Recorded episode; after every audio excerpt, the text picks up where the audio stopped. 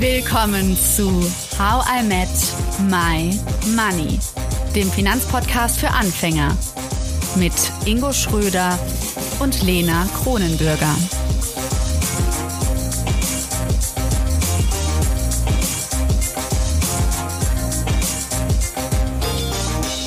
In diesem zweiten Teil mit Aya Jaff setzen wir uns mit Kapitalismuskritik auseinander. Und wir diskutieren, warum uns das kritische Nachdenken darüber trotzdem nicht vom Investieren abhalten sollte.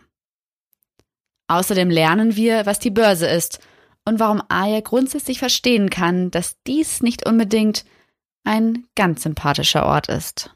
Und trotzdem kommt man ja um ein großes äh, Wort nicht herum, und zwar Kapitalismuskritik, oder? Also ist das nicht, worauf es am Ende hinausläuft, warum die Finanzwelt so einen schlechten Ruf hat? Ja, voll. Und ich bin eigentlich, also was heißt eigentlich? Ich bin vollkommen Team Bernie Sanders, der sagt, Billionaires should not exist. Ähm, also diese Finanzkrise, die hat ja, ich weiß nicht, die hat ja vor allem den, sag ich jetzt mal, kleinen Leuten geschadet, die große Träume hatten und Häuser teilweise gekauft haben, die sie sich nicht leisten konnten. Und das, also das hat sich ja alles so gefühlt in Luft aufgelöst, als diese Blase dann geplatzt ist, diese Immobilienblase. Und damit haben sich super viele Menschen einfach auch auf der Straße gefunden, die nicht so, die nicht wussten so, okay, wohin jetzt? Was, was macht man jetzt in so einem Fall? Aber die, die reichen Leute, die kommen halt eben damit mit dem Schrecken davon vielleicht, aber sie kommen davon, ohne jetzt irgendwie einen krass großen Schaden irgendwie in ihrem Lebensstil zu haben. Und ähm, das ist so, glaube ich, dieser Hass, den ich auch ein bisschen sehe, so dieses, diese Milliardäre, die haben immer alles und die wollen auch alles behalten, die wollen keine Steuern zahlen, die wollen sich nicht verändern, die wollen ich meine, jetzt sehen wir auch das mit der, mit der ganzen Nachhaltigkeitsdebatte, für wie viel CO2-Emissionen sie jetzt auch zuständig sind. Ähm, die wollen ihren Privatjets weiter, weiter fliegen und ähm, ja, also die, die kümmern sich gar nicht um uns. Also insofern verstehe ich diese Kritik vollkommen. Ich bin auch voll auf deren Seite, wenn sie sagen, hey, die Börse ist ähm, vielleicht deswegen kein sympathischer Ort, weil es da nur um, Gew um Gewinnmaximierung geht. Und da sage ich ja, es ist was anderes, wenn du sagst, also wenn du es emotionalisieren möchtest, auf jeden Fall ist Börse vielleicht nicht der sympathischste Ort. ähm, aber es, es gibt eben auch ähm, Dinge, die du selbst in die Hand nehmen kannst, wie eben, ich habe jetzt verschiedene Themen auf meinen Schirm geschrieben, wo ich sage, okay, ich möchte auf meine Art und Weise mein Verhalten ändern und die Tag äh, und die und die Fridays for Future Bewegung ein wenig in mein Leben einfließen lassen. Deswegen investiere ich jetzt in einen ETF, der Clean Energy irgendwie ähm, vertritt. Und das ist für mich so, da habe ich mich selbst erfolgreich in meiner Investmentscheidung irgendwo wiedergefunden. Und das ist, was ich den Leuten halt eben auch sagen möchte. So diese Kapitalismuskritik voll voll on point und kann ich voll teilen und ich habe den gleichen Hass und ich mache mich auch stark dafür und ich bin auch da draußen und rede darüber, dass dieses Gefälle viel zu groß ist zwischen Arm und Reich, was wir auch in unserem Land hier haben, in Deutschland. Ähm, aber trotzdem hat das nichts damit zu tun, wie du dich persönlich mit, mit, mit, mit deiner Investmententscheidung auseinandersetzt. Also du kannst in alles investieren, was du willst, egal was Warren Buffett so cool findet oder nicht. Ja, aber das finde ich sehr spannend, muss ich sagen, weil äh, ich sehe es genauso wie du. Ich, also ich glaube, A, es, es bedarf einem anderen Kapitalismus, einem nachhaltigeren Kapitalismus. Aber ob er unbedingt komplett weg muss, weiß ich gar nicht. Äh, ich glaube, er muss sich weiterentwickeln, so wie sich unsere Gesellschaft weiterentwickelt. Und ich glaube, das können wir an der Basis sehr gut machen.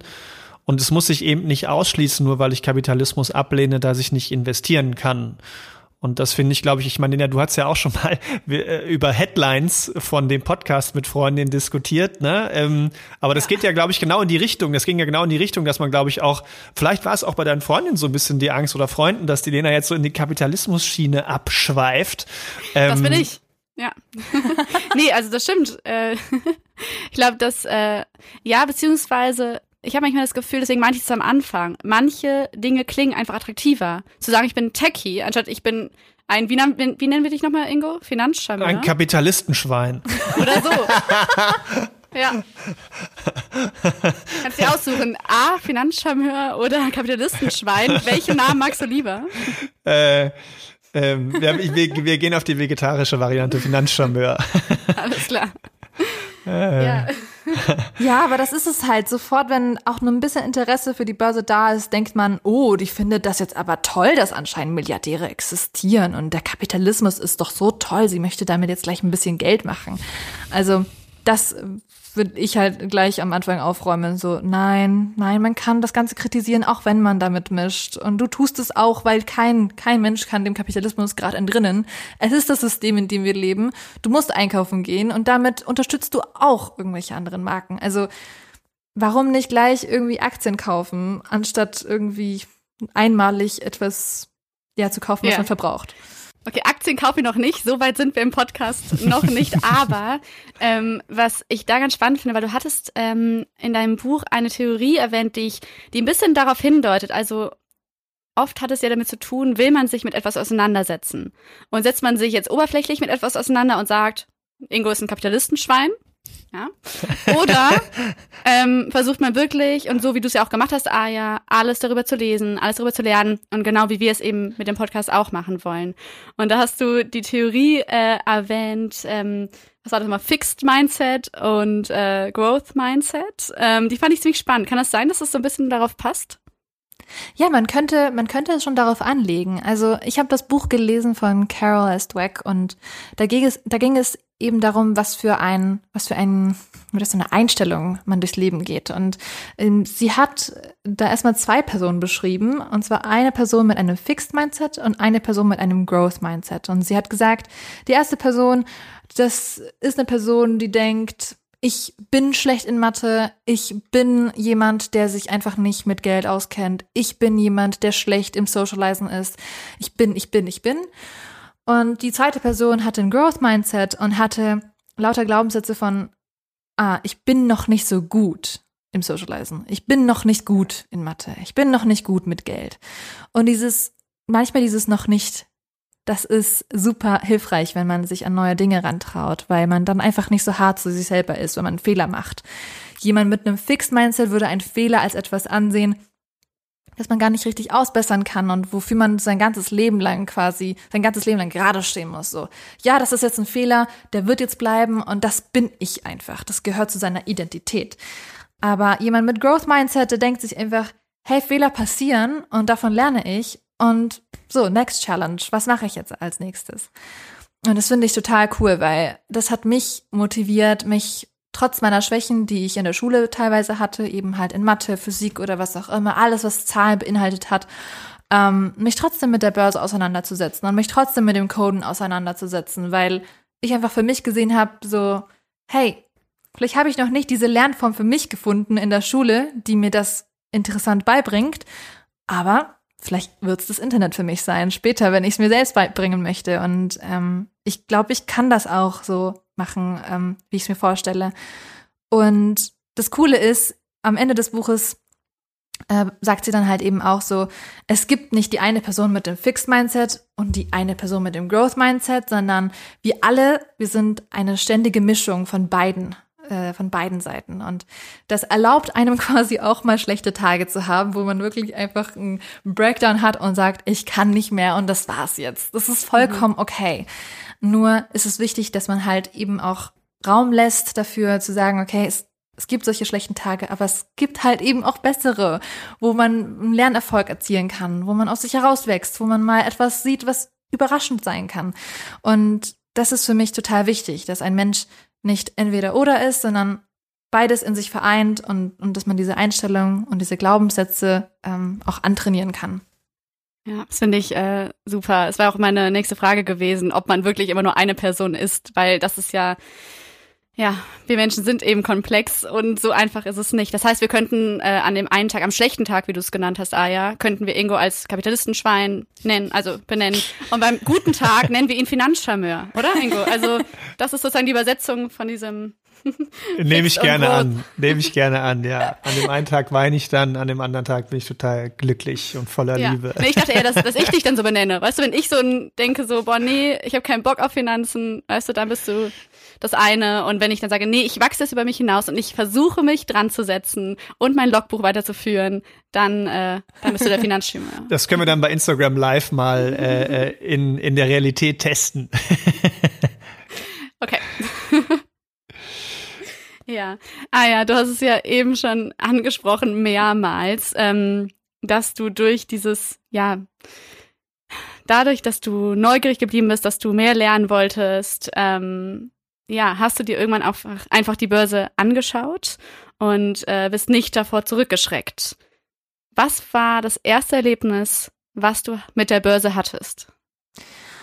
Puh, ich glaube, also es gab zwei erste Erlebnisse. Ich würde sagen, das allererste Mal war, als ich Wolf of Wall Street so wirklich angeschaut habe, im Kino saß und mir dann während des Films dachte, also zwei Meinungen waren quasi im Kopf, so einmal so Kapitalismus-Schweine.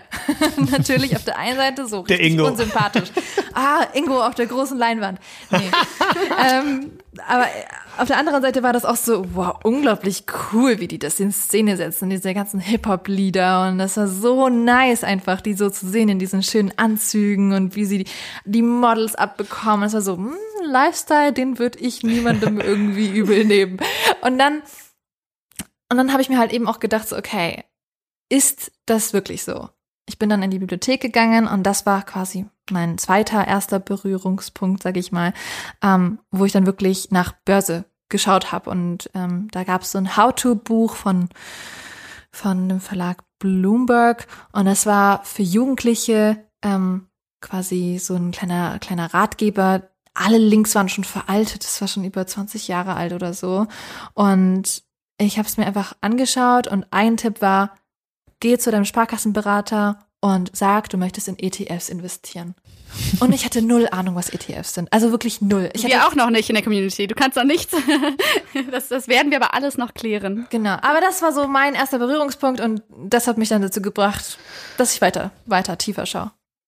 Was hat er gesagt, der Sparkassentyp? war so, ich glaube nicht, dass sie genug Geld haben, Frau Jaff. Und ähm, ich war natürlich nicht alleine da, weil ich war viel zu jung. Ich hatte meinen Papa dabei. Und mein Papa so, ich glaube nicht. Und das hieß dann, okay, er wird mich unterstützen. Und dann hat er dann alles erklärt. und das war ganz cool. Aber spannend. Als du dich mit dem Thema Börse so beschäftigt hast, ähm, was stand denn da so oder, oder wozu braucht man Börse eigentlich? Also ich habe da zum allerersten Mal gesehen, dass all die Unternehmen, die ich quasi fast tagtäglich nutze, an der Börse irgendwie gelistet sind. Es war wirklich so ein krasser Wow-Effekt, so, oh, Börse, das sind, das ist nicht nur voll von Dingen, die ich nicht verstehe, sondern hey, da sind auch Unternehmen, die ich kenne, so Microsoft, Apple und das war so, wow, ich könnte in, in die einfach investieren und das ist voll cool. Also es war einfach erst so, ein, so eine erste Reaktion von, okay, da gibt's Dinge, die ich kenne. Und dann habe ich mich natürlich auch gefragt, okay, warum sind sie da gelistet? Und ähm, und es hieß dann ja, okay, Börse ist dafür da, ähm, dass man, also in diesem kleinen Ratgeberbuch stand dann halt, Börse ist da, um kleine Ideen ganz, ganz groß zu denken. Das war was für dich. Was genau, was übersetzt ja einfach hieß, dass Unternehmen dahin können, äh, wenn sie mehr Kapital brauchen. Und dieses Kapital können Unternehmen nutzen, um allerlei Dinge zu machen. Also um neue Investitionen in ihrem eigenen Unternehmen zu machen, um ja neue, ich weiß nicht, einfach ja Dinge zu finanzieren, die sie einfach ähm, ja größer, stärker, besser werden lässt. Und das war dann quasi, wie ich Börse betrachtet habe. Ich habe mir immer gedacht, okay, ähm, die Unternehmen, die gehen an die Börse, um sich ähm, ja Kapital anzuschaffen. Und ich habe dann wirklich die Welt irgendwie mit ganz anderen Augen betrachtet, nachdem mir so ein bisschen klar war, dass alles, was ich so ungefähr anfasse, irgendwo gelistet ist in der Börse und ich da eigentlich investieren könnte. Und da gibt's ja ganz viele Beispiele von, hättest du, hättest du den iPod Nano, ähm, hättest du den damals irgendwie quasi als Aktie, hättest du das Geld, was du für ein iPod Nano ausgegeben hättest, für eine Aktie ausgegeben, wärst du zum Millionär. Diese, diese ganzen Geschichten, die gingen mir einfach auch nicht aus dem Kopf und ich denke mir so, wow, wie cool ist das denn? So, Mann, wie doof. Ich habe mir ein iPod Nano zum Geburtstag gewünscht. Hätte ich mir doch lieber eine Apple-Aktie zum Geburtstag gewünscht. Ich wäre Millionär heute. Lena macht schon die Wunschliste. Ja. Nee, ich denke, ich, ich, ich muss daran denken, Aya, was du äh, vorhin gesagt hast, dass es bei der Börse um Gewinnmaximierung geht und dass es deswegen emotional vielleicht nicht der tollste Ort ist. Und das kommt bei mir eher so an. Hey, ist doch viel cooler, ein iPod zu haben und dann gute Musik zu hören, anstatt, also ja. Ja, ich glaube, es kommt alles auf Prioritäten an, oder? Ähm, wenn man, ich glaube, hätte man mir als Jugendliche mein iPod Nano genommen, hätte ich geheult. Ähm, aber heute hätte ich das unterschrieben und gesagt, nein, mach's fürs Geld. Du wirst, du wirst heute Millionärin. ähm, ja, kommt immer ganz auf den Menschen an. Also, wie man ja, ja auch merkt, ich bin auch gewachsen. aber Ingo, Ingo, jetzt möchte ich von dir wissen, was äh, war dein Gegenstand, den du jetzt lieber in der also ja, wenn bei Aya das der iPod Nano ist, was ist bei ja. dir? Weil du bist ja ein bisschen älter als wir, ne? Muss man sagen. Ja, ich hätte den, ich hätte den Kodak investiert für die ersten Polaroid-Bilder, weißt du? Ja, so alt bin ich schon. Ich will nur einen drauf heute. Nein, aber tatsächlich ein, ein, ein aktuelles Beispiel hatte ich, wo ich mich geärgert habe. Ich meine, in Zeiten von Corona, ähm, ich weiß jetzt jetzt ein bisschen, äh, vielleicht kennt es nicht jeder, aber Peloton, vielleicht hat man beim, bei, bei Facebook oder so mal die Werbung bekommen. Das sind so nee. Lifestyle-Spinning-Bikes, die einen fetten Bildschirm drauf haben, ne? also wo man so, so abradelt eine halbe Stunde und voll auspowert. Und dann ist da so ein Bildschirm drauf und dann hat man äh, äh, connectede Trainer, man kann sich mit anderen vernetzen, die ähm, solche, solche Bikes haben und kann gegeneinander Fahrrad fahren oder virtuell durch die Alpen. Super cool. Und ich habe es genau vor Corona bekommen und habe geguckt, habe mir diese Aktie angeschaut, dachte, die, da stand die bei 20 Dollar. Eigentlich ganz cool, ähm, aber ich habe es irgendwie gelassen und da war sie no. bei 20 Dollar, jetzt sind sie bei 100 Dollar. Ähm, und ich hatte, und das ärgert mich immer am meisten, ich hatte ähm, das Thema da auf dem Schirm. Und ich glaube, das ist, das ist jetzt noch nicht ganz so weit, aber auch für dich, Lena, wenn du von Freunden hörst, dass sie irgendwas cool finden und du kannst es dann so snapartig mit dem Unternehmen verbinden. Das ist ein gutes Indiz dafür, dass etwas läuft. Also HelloFresh, ja, das hat man vielleicht auch gehört, dass man sich in Zeiten, dass man halt nicht mehr einkauft, sondern sich Lebensmittel nach Hause praktisch. bestellt. Ja, genau. Und auf einmal höre ich von Freunden, ja, ich habe es mal ausprobiert, ich habe es mal gemacht. Und dann guckst du den Kurs an und es ist vielleicht noch gar nicht, also er ist nicht großartig gestiegen oder sogar gefallen. Denkst so, okay, krass, wenn es jetzt schon mal im Alltag angekommen ist. Und ich meine, so war es wahrscheinlich damals bei den bei den ähm, iPods, äh, iPhones und Schieß mich tot auch, ne? Dass, ja. dass, dass Leute, dass du dachtest, oh krass, äh, ich kann mich auch noch grob dran erinnern, dass irgendjemand, mein Onkel oder so, glaube ich, sich mal ein iPhone geholt hat und dachte so, okay, teuer, aber so und so zieht das immer mehr in den Alltag ein, so wie du es ja auch mit der Nivea-Creme, Lena, ne, und mit Zahnpasta und allem so kennengelernt hast. Und wenn man das, glaube ich, bei neuen Produkten wahrnimmt, dann könnte man sich mal überlegen, hey, gibt's das eigentlich auch als Firma an der Börse? Ja, ihr, ihr macht mich schon ganz hier kribbelig, weil ich will gerne zu dem Part kommen, wo wir irgendwann investieren, aber da sind wir noch nicht, weil ich will vorher noch so viele Sachen verstehen, bevor ich auch vielleicht wie du, Aya, wie du es beschrieben hast, erstmal langsam irgendwie ins Investieren komme. Das heißt, mal ganz vorne vorne nochmal, Börse. Wenn ich an die Börse denke, zum Beispiel in Frankfurt, dann denke ich an die große Frankfurter Börse. Aber es gibt ja auch in Stuttgart und an anderen Plätzen noch in Deutschland und noch auf der ganzen Welt so viele Börsen. Warum gibt es so viele Börsen? Ja. Aya, willst du? Nee, Ingo, bitte erklär's uns. ähm, also, okay. also, Lena, wie viele Supermärkte gibt's äh, in, in München von, von verschiedenen Anbietern? Ja.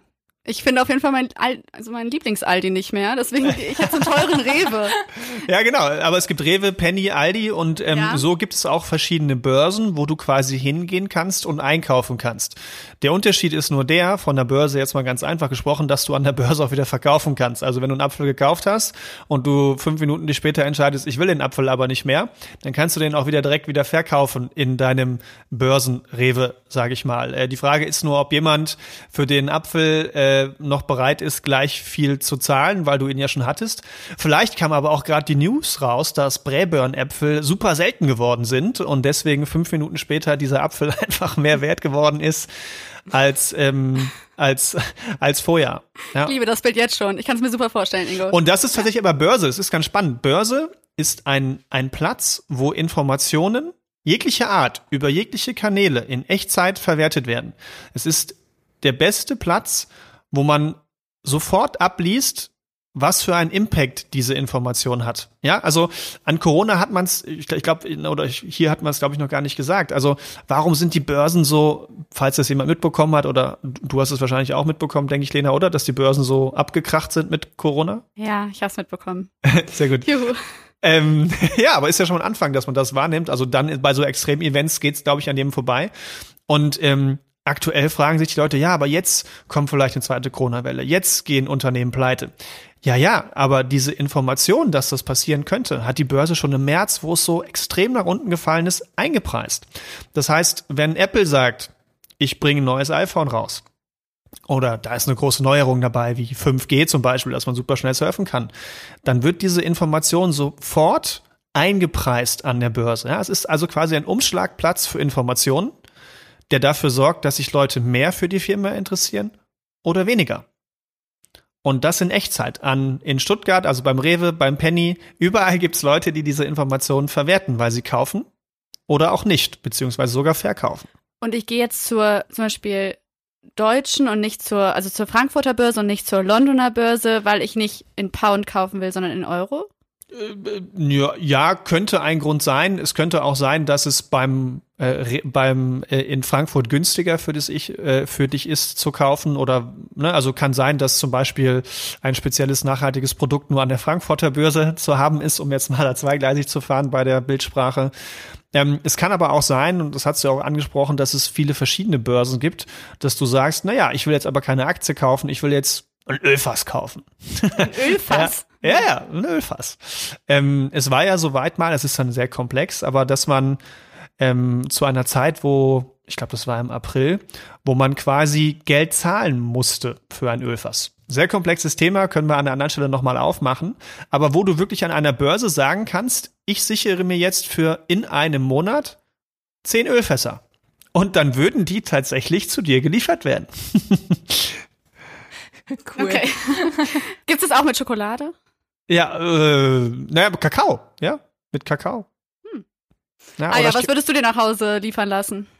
An Rohstoffen? Oh Gott. Wasser. ja, oh wertvoll. oh Gott. Gibt, gibt es Wasser an der Börse? Ich, ich glaube, weiß ich Ich nicht. denke schon. Also ja? bestimmt wird damit auch gehandelt. Also wenn man es nicht eine Börse macht, dann macht Nestle es außerbörslich. Ja, genau, das wollte ich gerade äh, sagen. Leider. Nestle. Ja, aber es ist ja vielleicht ein ganz guter Übergang. Ah ja, ähm, wir kommen nämlich so langsam zum Ende. Und ähm, für spezielle Gäste haben wir noch immer fünf schnelle Fragen vorbereitet.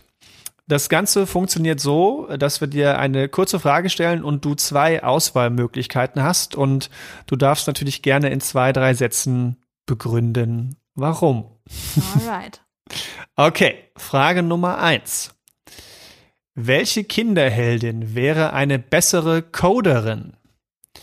Bibi Blocksberg, oder Pippi Langstrumpf? Oh nein. Wisst ihr, was voll traurig ist? Ich habe weder das eine noch das andere als Kind geschaut.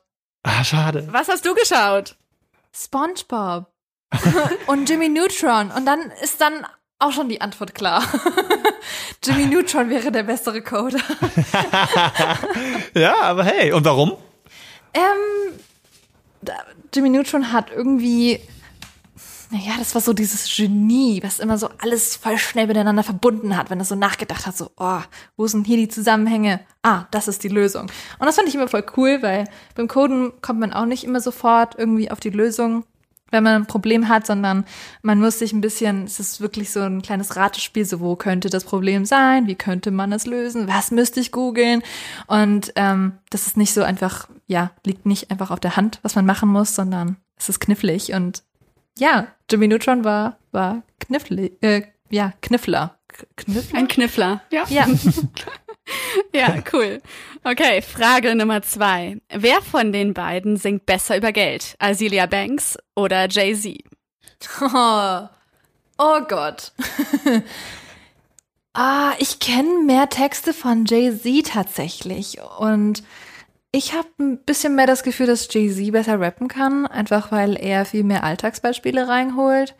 Ähm, er hat mal in so Songs auch gesagt, keine Ahnung, dass man, dass man keine Autos leasen soll, sondern es sich gleich kauft und ich weiß nicht, am besten nicht Wohnungen mieten, sondern auch gleich kaufen. Und ich mir so, oh, sind das cool. jetzt gute Tipps? Ja, und ich denke mir so, okay, okay, kann man, kann man vielleicht mitnehmen. Ab in die Show Notes, Jay-Z-Songs. Aber Ingo, würdest du das sagen? Lieber, lieber kaufen als mieten?